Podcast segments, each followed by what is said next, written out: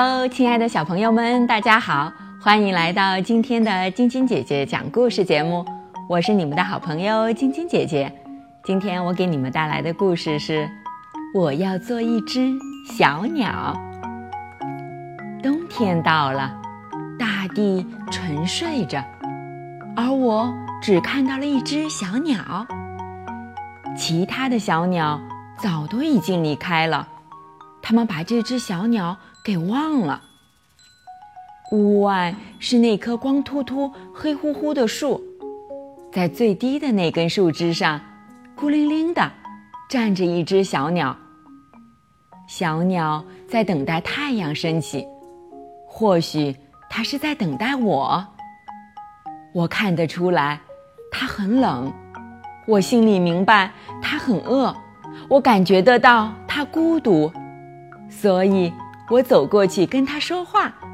我对它说：“你好。”它对我说：“不太好。”我问它为什么，它回答：“天太冷了。”我对他叫起来：“我来了！”可是他笑了，不可能，要到我身边，一定得是一只小鸟。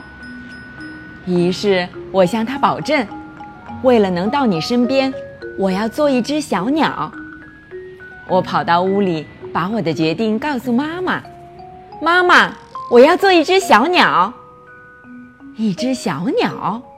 可是为什么呢，我可爱的孩子？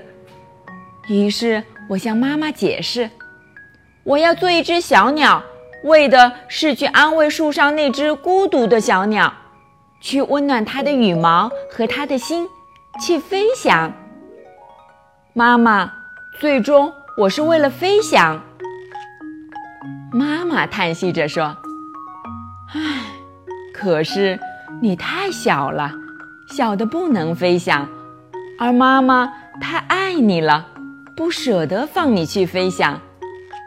我坚持，我哭泣，我请求，我尖叫，我发怒，我撒娇。最终，妈妈说：“好的。”小声的，悲伤的说：“好的。”为了让我对她微笑，她轻声说：“好的。”我问妈妈。我真的可以离开吗？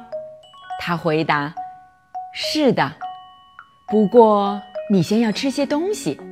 你不想像树上那只可怜的小鸟一样挨饿吧？”“不，我不想，我不喜欢挨饿。”于是妈妈为我准备了一桌非常丰盛的饭菜。我喝了热乎乎的浓汤，品尝了新鲜的面包。一头扎进盛着烤肉和土豆的盘子里大吃，我把蛋糕都塞进嘴里，吃了果酱，剥了几个榛子，还把牛奶都喝光了。很好，我不饿了，我吃的很饱。我问妈妈：“现在我可以走了吗？”她回答：“是的，不过你先要多穿点衣服。”你不想像树上那只可怜的小鸟一样挨冻吧？不，我不想，我不喜欢挨冻。于是妈妈找出了很多很多衣服，袜子、裤子和跑步服，至少三件毛衣外套，两双非常厚的袜子，还有软皮靴、手套、围巾和棉帽。最外面是我的大衣。还有我爸爸的大衣，很好，我不冷了，而且还觉得有点热。我问妈妈：“现在呢？我可以走了吗？”她回答：“是的，不过你要带着我们一起走。你不想像树上那只可怜的小鸟一样寂寞孤独吧？”“不，我不想，我不喜欢孤独。”于是他开始准备。他找上了爸爸、哥哥、姐姐，然后是爷爷奶奶和外公外婆。他叫上了几个朋友，甚至还有几个邻居。他们都向我走过来，抓住了我的胳膊。很好，我不孤单了。我觉得自己被爱包围着。我又来到了屋外的大地上，来到了小鸟等待我的地方。我来了，美丽的小鸟，我要跟你一起走。我想举起胳膊，可是觉得胳膊很重，我连动都动不了，更别说飞翔了。我吃的太多了，穿的太厚了，衣服，还有这些爱我但是紧紧抓着我的人，束缚住了我。于是，小鸟飞走了，把我留在了地上。它又冷又饿的。独自飞走了，而我，我还在这里，穿得很暖和，吃得很饱。而我，我还在这里，心里充满悲伤。可是有一天，有一天，天空会是晴朗的，我也会变得强壮而高大。那时，我就自由了。我要去与小鸟会合。我要飞翔。好了，小朋友们，今天的故事就讲到这儿了。明天继续来听晶晶姐姐讲故事吧。喜欢晶晶姐姐讲故事节目的朋友们，可以关注微信公众号“飞视频”，收看我们为爸比和小朋友们精心准备的《爸爸来了》系列亲子节目。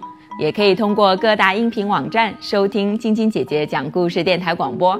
宝贝们的家长可以将小朋友的生日、姓名和所在城市等信息，通过非视频微信公众号发送给我们，我们会在宝贝生日当天送上我们的生日祝福哦。小朋友们，祝你们做个好梦，晚安。